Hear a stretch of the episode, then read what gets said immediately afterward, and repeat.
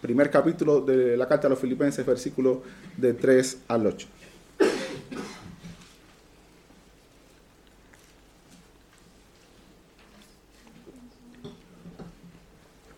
Dice así la palabra del Señor.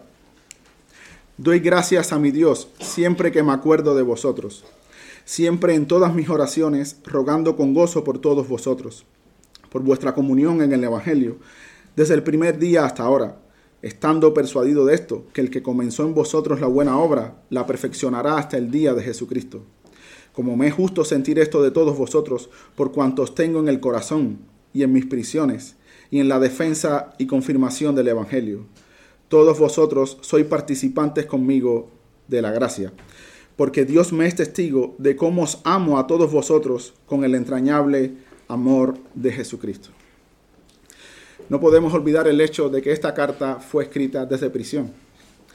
Muchos hombres encuentran provecho cuando están en la cárcel. Algunos comienzan a escribir obras tan importantes en la literatura española como el Quijote. Otros comienzan a plasmar ideas como Hitler que escribió su libro Mi lucha, comienzan a plasmar ideas que llevó a toda Europa a la Segunda Guerra Mundial. Sin embargo, los santos también han encontrado muy buen provecho cuando están presos. Recuerden a John Bunyan, el escritor del Progreso del Peregrino, probablemente el autor del libro no inspirado más importante de la historia del cristianismo. Pablo también encuentra mucho provecho cuando ha estado preso, él ora constantemente por las iglesias y también aprovecha para escribirles a ellas. Y esta es la carta que nosotros tenemos aquí. Una carta escrita a sus amigos. Si se fijan, no tiene ninguna disputa Pablo con esta iglesia. Es una iglesia madura, no está luchando para defender su apostolado. Ellos sabían quién era Pablo, Pablo sabía quién era ellos. Ahora, ¿qué nos dice Pablo en esta ocasión? Él le dice a los filipenses que siempre, cada vez que se acuerda de ellos, da gracia al Señor y ruega por ello con gozo. Hoy vamos a ver las razones del gozo. ¿Por qué Pablo oraba con gozo y dando gracias al Señor por esta iglesia? Todavía no vamos a definir el gozo, lo vamos a hacer más adelante. Pero de momento bástenos con saber que el gozo no puede ser definido por el poeta, ni por el buen orador, ni tampoco por el sabio de este mundo. El gozo es un fruto del Espíritu Santo, es un conocimiento experiencial. O sea, se se experimenta. Por eso David oraba, devuélveme el gozo de tu salvación. Pablo habla del gozo, perdón, Pedro habla del gozo como aquel gozo inefable, el gozo inefable, o sea, no se puede expresar con palabras. Pero ¿por qué oraba Pablo con gozo? Por tres razones vamos a ver en esta carta. En primer lugar, por la comunión de los santos. En segundo lugar, por la perseverancia de los santos. Y en tercer lugar, por el amor de los santos la comunión de los santos, la perseverancia de los santos, el amor de los santos. Dice Pablo que ruega con gozo por todos vosotros, por vuestra comunión en el Evangelio desde el primer día hasta ahora. Y este es nuestro primer punto, la comunión de los santos. Comunión significa unión, una unidad en algo en común, común unión. En sentido general, las relaciones interpersonales están basadas y agrupadas en cosas comunes. Los hombres suelen asociarse por gustos comunes, trabajos comunes, proyectos, aficiones y otras muchas cosas que pueden tener en común. Pero ¿cuál es el fundamento de la comunión cristiana? ¿Cuál es el fundamento de la comunión cristiana? Una persona. Cristo es el fundamento de la comunión cristiana. Esto es lo que tienen en común los santos, a Cristo mismo. Mira lo que le dice Lidia a Pablo. Esto lo leímos la vez pasada en Hechos 16. si me habéis juzgado fiera al Señor, quédense en casa. Si me habéis juzgado fiera al Señor, quédense en casa. Esta es la puerta a la comunión. Si soy digno de Cristo, en otras palabras, si soy cristiano. Los teólogos le llaman a la unión con Cristo la unión mística. Y por cuanto estamos unidos a Él, que es la cabeza, nosotros también estamos unidos unos a otros. Y este vínculo es de una naturaleza tal que no se puede disolver. Vosotros habéis visto los lazos familiares, son fuertes en realidad. El vínculo familiar del padre con el hijo, del hermano con su hermano, del hijo con la madre. No persiguió a Absalón a David y aún así David le pidió a sus hombres que trataran bien al muchacho en el combate. Y luego cuando Absalón murió no se lamentó David deseando haber estado en su lugar. Hay un vínculo familiar fuerte. No juró Esaú venganza contra Jacob y cuando lo volvió a ver años más tarde no lo besó y lo abrazó. Hay un vínculo familiar muy fuerte que no se puede romper, pero este incluso a veces ha sido roto. Nada pudo detener la mano de Caín cuando se levantó contra su hermano. Nada lo pudo detener. Sin embargo, la unión con Cristo es aún más fuerte. La unión con Cristo es aún más fuerte. Dice el salmista, aunque mi padre y mi madre me dejare, con todo Jehová me recogerá. En cierta ocasión, alguien avisó al Señor que su madre y sus hermanos estaban afuera y querían hablarle. Él estiró la mano hacia sus, discípulos y le dijo, He aquí mi madre y mis hermanos, porque todo aquel que hace la, la voluntad de mi Padre es mi madre, mi hermana y mi hermano. Hay un vínculo mayor, un vínculo más fuerte, aquel que hace la voluntad de mi Padre. Este Cristo y Señor es nuestro fundamento para la comunión. Pero ¿cómo es que luce en la práctica? ¿Cómo es que luce la comunión cristiana en la práctica? Tomando solamente el ejemplo de la iglesia en Filipo, veamos algunos de ellos. En primer lugar, si estás unido a Cristo, tienes un deseo de estar con otros que conocen al Señor. Si estás unido a Cristo, tienes un deseo de estar con otros que también conocen al Señor. Tomando el mismo ejemplo de Lidia, vemos que ella los obligó a quedarse allí en su casa y posar allí el deseo genuino de pasar tiempo con el pueblo del Señor. Ella ya quería servirles. Y de seguro tenía muchas preguntas que hacerle a Pablo acerca de su Salvador. Desde aquel día, el primer día, Lidia y Pablo y los otros hermanos quedaron unidos en Cristo. Estaban en comunión. Cuando venimos al culto en el día del Señor, adoramos junto con los hermanos. Luego quedamos para comer y tener conversaciones espirituales. Estas cosas parecen pequeñas, pero no lo son sin lugar a dudas no son cosas pequeñas. La comunión de los santos luce que los hermanos están a gusto juntos, aprovechan el tiempo juntos y están a gusto. En segundo lugar, si estás unido a Cristo, sirves a otros que conocen al Señor. En Hechos 16, cuando se nos cuenta que el carcelero se convirtió, lo primero que hizo fue lavar las heridas de Pablo y ponerle la mesa. Lavar las heridas y ponerle la mesa. Este hombre enseguida le sirvió. Desde el primer día estaba en comunión con esos creyentes. Ahora, hermano, si tú ves que te has hecho algunas heridas y ninguno te ha lavado, ninguno te ha ayudado a arreglarte las heridas, pues no pasa nada, no pienses mal. Hoy en día tenemos muchos servicios especializados en salud, pero el principio permanece. La preocupación, la preocupación por el hermano, una llamada telefónica, ¿cómo está? ¿En qué puedo servirte? En tercer lugar, si estás unido a Cristo, oras por los otros. Capítulo 1, versículo 19. Porque sé que por vuestra oración y la suministración del Espíritu de Jesucristo, esto resultará en mi liberación. Aquí está Pablo hablando. Por vuestra oración por mí. Los filipenses oraban por Pablo. Decía Spurgeon, el mejor favor que me puede hacer un hombre es orar por mí. Los creyentes oran por los otros. ¿Qué hacemos nosotros cada jueves cuando pedimos los unos por los otros? cuando pedimos por otras iglesias, cuando pedimos por misioneros que ni siquiera han visto nuestro rostro. Estamos unidos en oración, estamos en comunión. Así luce la comunión de los santos. Oran uno por otro. Y en cuarto lugar, si estás unido a Cristo, tú combates unánimemente con los otros creyentes por la fe del Evangelio. Versículo 7, dice Pablo, como me es justo sentir esto de todos vosotros, por cuantos tengo en el corazón y en mis prisiones. Y ahora dice, y en la defensa y confirmación del Evangelio. Todos vosotros sois participantes conmigo de la gracia. Dice Pablo que los filipenses estaban con él en la defensa y confirmación del Evangelio. Los filipenses no estaban disputando si en verdad Pablo era un apóstol o no estaban debatiendo que si uno era de Silas, el otro de Timoteo, el otro de Lucas. Ellos, estaban apoyando a Pablo para suplir sus necesidades para que Pablo pudiera dedicarse a la defensa del Evangelio sin muchas preocupaciones. Si pueden ir al capítulo 4 de la misma carta, en el versículo 15 y 16, dice Pablo, y sabéis también vosotros, oh filipenses, que al principio de la predicación del Evangelio, cuando partí de Macedonia, ninguna iglesia participó conmigo en razón de dar y recibir, sino vosotros solos pues aún a Tesalónica me enviasteis una y otra vez para mis necesidades. La iglesia de Filipo combatía unánimemente con Pablo por la fe del Evangelio. Ahora, hermanos, permítame resaltar lo obvio. Los filipenses no estaban en Roma. Ellos estaban en Filipos. Sin embargo, estaban junto con Pablo en la defensa y confirmación del Evangelio. Y esto lo digo para alentaros. No tengan en poco vuestro servicio al Señor. Quizás ninguno ha cortado 200 prepucios de filisteos incircuncisos, quizás ninguno ha estado en el foso de los leones o ha recorrido medio mundo predicando el Evangelio.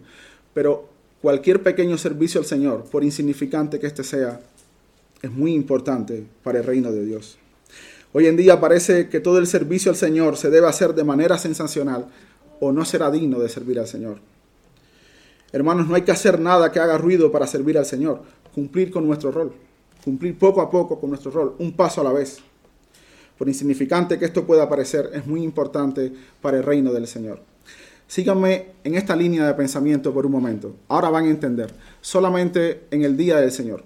Supongamos que el pastor se despierte el domingo, va a darle los últimos retoques al sermón y va a buscar el rostro de Dios en oración, pero tiene que hacer la lista de asistentes a la iglesia. Luego que la hace, pues se pone de lleno al sermón, pero otra vez un hermano avisa que no puede venir y tiene que volver a cambiarla. Luego ya no hay tiempo para más. Tiene que venir a la iglesia para abrir la puerta antes que el primer hermano llegue. Tiene que acotejar los bancos, limpiar la iglesia, asegurarse de que las retransmisiones va a estar bien para que los hermanos que no pueden venir puedan seguir el culto. Todo eso, mis hermanos. Cuando el pastor se pone aquí para predicar, para confirmar y defender el Evangelio, pues ya tendrá muy poca energía.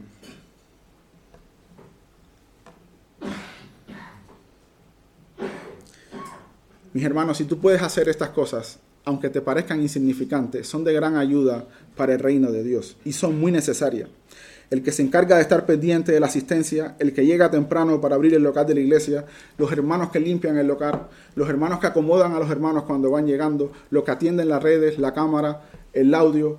Mis hermanos, todos ustedes, cuando el pastor se para aquí a predicar el Evangelio, todos ustedes son participantes y están defendiendo y confirmando el Evangelio. No tengan en poco vuestro servicio al Señor, no lo tengan en poco. No hace falta hacer ruido para servir al Señor, viviendo nuestras vidas cristianas con sencillez de corazón, apoyando el ministerio un paso a la vez, un paso a la vez. He aquí una pequeña iglesia en Filipos, recoge una ofrenda para enviar a Pablo. Y Pablo les dice a más de mil kilómetros de distancia, en la capital del imperio, ustedes, vosotros, estáis conmigo aquí, defendiendo y confirmando el Evangelio. Pablo oraba con gozo porque estaba unido a los filipenses desde el primer día hasta ahora. Y cuando ve esto, él dice, ustedes sois participantes de la gracia. Y dice, estoy persuadido de que aquel que comenzó la buena obra en vosotros, la perfeccionará hasta el día de Jesucristo. Y esto nos lleva a nuestro segundo punto, la perseverancia de los santos. La perseverancia de los santos.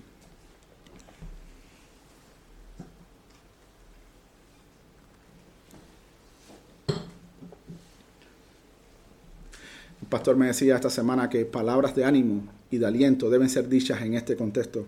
Y es verdad. Pablo oraba con gozo porque estaba persuadido que los creyentes iban a ser perfeccionados. Mi pregunta para alguien que cree que un cristiano puede perder su salvación siempre es, ¿de dónde proviene tu gozo? ¿De dónde proviene tu gozo? ¿De tu habilidad para perseverar? Solo hay dos maneras de que un hombre llegue a esta conclusión o rebaja los estándares del Evangelio o se sube él mismo hacia ellos. Ni los estándares pueden ser rebajados, ni los gusanos se pueden levantar del suelo. Spurgeon solía decir, pobre de ti, alma mía, porque si tu salvación dependiera de ti, ¿cuántas veces al día te perderías? Con todo alguien pudiera decir, pero esas declaraciones atentan contra el esfuerzo y la santidad. Dos cosas. En primer lugar, lo que santifica es la verdad. Y si la palabra de Dios lo dice, y si la palabra de Dios asume riesgo, ¿quiénes somos nosotros para juzgarlo? Lo insensato de Dios es mucho más sabio que los hombres. En segundo lugar, la historia ha demostrado que por lo general, aquellos creyentes que creen que la salvación no se pierde, viven vidas como si la fueran a perder. Y aquellos que creen que sí se pierde, viven como si no la fueran a perder nunca. No estamos diciendo con esto que somos mejores que otros, ni siquiera nos ponemos en primera persona. No, no es el tema. Estamos demostrando que la lógica de que esta verdad atenta contra la santidad no tiene cabida en la historia. Por lo general, donde se ha predicado esta verdad, el cristianismo ha sido más fuerte, más gozoso, más misionero. Esta doctrina no dice cree en el Señor y vive como un impío. Lee bien.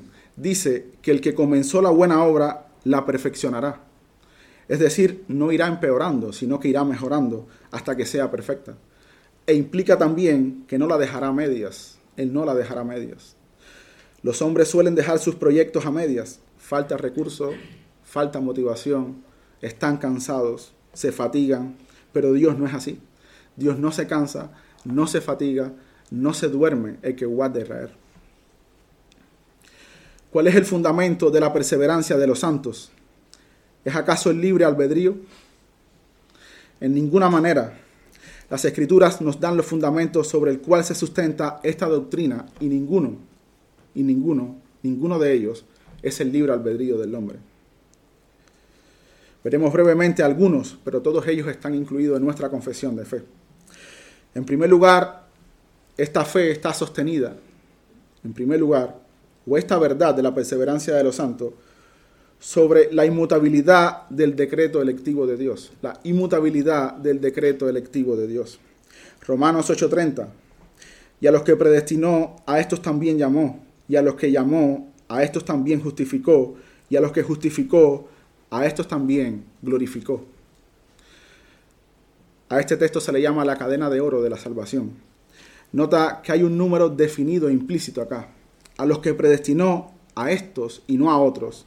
A estos, a todos y no a la mayoría, los llamó y los llevó a la gloria. Es tan seguro tu salvación, es tan seguro esto que las escrituras dicen estas cosas futuras en pasado. Tú no estás glorificado, pero dicen las escrituras, Él te glorificó. El otro fundamento sobre el que está firme esta doctrina, la eficacia de los méritos y la intercesión de Jesucristo y la unión con Él. La eficacia de los méritos y la intercesión de Jesucristo y la unión con Él. Juan capítulo 14, versículo 9. Todavía un poco y el mundo no me verá más, pero vosotros me veréis, porque yo vivo, vosotros también viviréis. Porque yo vivo, vosotros también viviréis. La muerte no lo pudo retener porque Él vive, vosotros también viviréis. Dijo también el Señor, Simón, Simón, he aquí que Satanás os ha pedido para zarandearos como a trigo, pero yo he rogado por ti que tu fe no falte. Y tú, una vez vuelto, confirma a tus hermanos la intercesión del Señor. He rogado por ti que tu fe no falte. En tercer lugar, el pacto de gracia. Esta doctrina está sustentada sobre el pacto de gracia. Jeremías capítulo 32, versículo 40. Y haré con ellos pacto eterno, que no me volveré atrás de hacerles bien, y pondré mi temor en el corazón de ellos para que no se aparten de mí. No me volveré atrás de hacerles bien. Pablo no dice que está persuadido que los filipenses se van a perfeccionar a sí mismos. Él dice que otro los va a perfeccionar. Judas capítulo 1 en su carta, versículo 24 y 25, y aquel que es poderoso para guardaros sin caída y presentaros sin mancha delante de su gloria, con gran alegría al único y sabio Dios, nuestro Salvador, sea gloria y majestad, imperio y potencia, ahora y por todos los siglos. Amén. A aquel que es poderoso para guardaros sin caída. Los autores inspirados no confiaban en los méritos humanos para la perseverancia. No confíes tú tampoco. No confíes tú tampoco. Decía Lutero, me miré a mí y vi imposible salvarme. Miré a Cristo y vi imposible perderme. Hermanos, que no se turbe vuestro corazón. Esta doctrina está firme en las escrituras. No dirijas tu duda a esta doctrina, examina más bien tu corazón para ver si eres salvo y si hayas que ha comenzado la buena obra en tu corazón, ten por seguro que Él la va a perfeccionar. Ten por seguro que Él la va a perfeccionar. Pablo oraba con gozo por los filipenses porque sabía que Dios los iba a preservar. Pero hoy esta doctrina está bajo ataque. Qué tragedia que hoy que los cristianos se enojen con lo que era el gozo de Pablo. Aquel que comenzó la buena obra la va a perfeccionar. Pablo también ora por ellos por el amor que les tenía. Esto nos lleva a nuestro tercer punto, el amor de los santos. Versículo 8. Porque Dios me es testigo de cómo os amo a todos vosotros con el entrañable amor de Jesucristo, con el entrañable amor de Jesucristo. Entrañable quiere decir íntimo, puro, profundo, y esto de Jesucristo. Para Pablo esto debió ser muy claro porque él antes era perseguidor de Cristo y de los cristianos, pero ahora él amaba a aquellos que perseguía. Hubo un antes y un después. Aquel encuentro lo cambió por completo. Él le dice a Timoteo, por tanto, todo lo soporto por amor a los escogidos. Él entendió para sí que si uno murió por él, ahora él debía vivir por aquel que lo amó y se entregó. Pablo de verdad que amó a su Señor y a su pueblo, y tanto amó que fue escogido por el Espíritu Santo para escribir la definición de amor más grande que se ha escrito. Nunca ha podido ser superado esta declaración que encontramos en Corintios. Pero todo esto de Jesucristo, todo esto de Jesucristo, el que nos amó primero, el que se entregó por nosotros cuando aún éramos malos, cuando aún éramos impíos, cuando aún éramos sus enemigos. Por allá en el lejano 600 antes de Cristo, ya Tales de Mileto sospechaba que la luna no brillaba con luz propia, sino que reflejaba la luz del sol. Yo espero que si usted ve amor en nosotros, no tenga ninguna duda, sino certeza de que brillamos con la luz de Cristo y no con luz propia. Ahora, ¿cómo se reflejaba el amor de Pablo por los filipenses? ¿Cómo se reflejaba el amor de Pablo por los filipenses? Pues en primer lugar, apenas tuvo la visión de aquel varón, pasa por nosotros y ayúdanos. Enseguida se encaminó a Macedonia para predicar el Evangelio. Predicó en toda la región y en Filipos predicó el Evangelio y fue encarcelado y fue ultrajado. Luego, cuando pudo escapar de la cárcel por el terremoto, permaneció allí por amor al carcelero. No te hagas nada, todos estamos aquí, no vamos a escapar. Pablo hizo lo que debía. Cuando el carcelero preguntó, ¿qué haré para ser salvo? Él no rehusó predicarle el Evangelio. Él no rehusó responderle. Él amó a esos hombres en Filipo. Al cabo de los años, Pablo seguía orando por ellos, rogándole a Dios por ellos. El amor de Pablo era genuino y tanto era así que puso a Dios como testigo, a aquel que no puede mentir. Pongo a Dios como testigo que los amo, de verdad, genuinamente. Aquel que no puede mentir es mi testigo. Un amor prudente, sacrificial, serio, profundo, entrañable. Qué tragedia nuestros días, cómo se ha tergiversado el verdadero amor. Qué tragedia. Aquellos muros doctrinales que se levantaron con sangre, hoy los estamos derrumbando en nombre del amor, en nombre del falso amor. Hubo momentos en la historia que la sana doctrina fue defendida por un solo hombre, un solo hombre de pie contra el mundo, por amor a la verdad, por amor a la verdad. Otros fueron quemados, perseguidos, exiliados, por amor a la verdad que tú disfrutas hoy, por amor a esa verdad que te mantiene firme hoy. No dejemos caer esos muros en el nombre del falso amor. No estoy diciendo que no debemos ser amorosos, no estoy diciendo que debemos ser rudos, no, debemos ser amorosos. Y si en verdad estás en Cristo, serás amoroso. Pero sí hay que dejar claro que la comunión con la herejía, la comunión con, el error, no es amor en absoluto. Esto no es amor en absoluto. A los enemigos del Evangelio, Pablo deseó que se mutilasen. Ojalá se mutilasen los que os perturban. O sea, que se corten una parte sana del cuerpo. Hoy en día se ha confundido el amor tolerando la práctica del pecado. ¿De verdad pensamos que somos amorosos así? Somos más amorosos que Pablo, más amorosos que Jesús.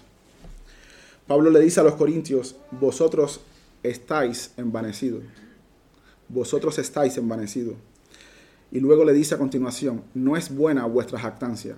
No es buena vuestra jactancia. Pensamos que evitarle la corrección al niño es en verdad amor. Pero dice el proverbio que el que detiene el castigo a su hijo aborrece, mas el que temprano lo corrige lo ama. Aquel que lo ama en verdad, desde temprano lo corrige. Pablo amaba a los filipenses genuinamente, en hecho y en verdad, y encontraba gozo orando por ellos, por la comunión en el Evangelio, desde el primer día hasta ahora, y porque estaba persuadido de esto, que el que había comenzado la buena obra en ellos, la iba a perfeccionar. Ahora, hermanos, ¿qué pudiéramos sacar de todo esto, de esta breve meditación? En primer lugar, mira cómo está, cómo este prisionero, al que el mundo le es contrario, y él es contrario al mundo, ora por gozo. ¿Y en qué encuentra el gozo? En la iglesia, en las cosas concernientes a la iglesia. Tú no tienes nada que agradecerle a Dios por la comunión de los santos. No hay nada que venga a tu memoria para agradecerle a Dios por la comunión de los santos. Nunca un santo te ha servido, nunca te ha dado una palabra de ánimo, nunca el pastor te ha llamado al despacho para exhortarte o corregirte. Esto al principio no es causa de alegría, pero después es causa de agradecimiento. Nunca ninguna virtud en un santo te ha motivado a seguir al Señor. Nunca la predicación te ha afectado o un himno cantado como el último que cantaba. Yo pienso que sí, hermanos, que hemos recibido muchísimo en medio de la comunión de los santos, pero a veces somos ingratos, a veces somos un poco ingratos. Alguien puede decir, pero bueno, estás siendo idealista, la iglesia no es perfecta. No pensamos eso y tampoco queremos aparentar que lo somos. Somos lo que somos y no somos ángeles. Pero también es una verdad que todavía no estamos perfeccionados, nos están perfeccionando. La buena obra ha comenzado, pero se está perfeccionando. Si tú ves alguna gracia en nosotros, si tú ves la buena obra, persuádate de esto, Él la va a perfeccionar. Persuádate de esto, Él la va a perfeccionar. Si ves a un hermano y no te cae bien, si algún hermano te ha fallado y, y se ha arrepentido, el Dios de los cielos en el cual tú crees está trabajando en Él, lo está perfeccionando tú también has defraudado. Y si no lo has hecho, lo harás. No estás perfeccionado. No estás perfeccionado. Deberíamos orar con gozo por la comunión de los santos. Estoy seguro que motivos nos sobran. Motivos tenemos de sobra. Pero quizás nos sobre motivo, pero nos falta amor. Pablo sí tenía amor y mucho. Pablo sí tenía amor y mucho amor. Hermanos, orad por vuestra iglesia con gozo. Disfrutar de la comunión de los hermanos apoyar al ministerio, un paso a la vez, un paso a la vez, y que el Señor de gracia nos lleve con bien. Ora por vuestra iglesia cada día. Encuentra gozo en esta oración. Encuentra gozo en que tu hermano será perseverado. Él va a perseverar, él será preservado por Dios. Esta comunión es indisoluble. Tu hijo será, será dejado y tú serás tomado, pero tu hermano también será tomado contigo. La comunión familiar incluso se va a romper, pero la comunión de los santos nunca. Pablo encontraba gozo en esto. A Pablo algunos lo habían abandonado en su ministerio, sin embargo, él sabía que a los filipenses lo iban a perfeccionar. los hermanos que él tuvo iban a ser perfeccionados. Él lo iba a volver a ver cuando estuviera en el reino de Jesucristo. Vamos a orar. Padre, gracias por tu palabra. Gracias por recordarnos que debemos encontrar gozo orando por tu palabra orando por tu iglesia, orando por la comunión de los santos, orando por estas grandes doctrinas que nos han hecho bien. Señor, por la importancia de tu palabra, por la importancia de tu nombre y por el bien de nuestras almas, que tu palabra cumpla tu propósito en nosotros. Te lo pedimos en el nombre de nuestro Señor Jesucristo. Amén.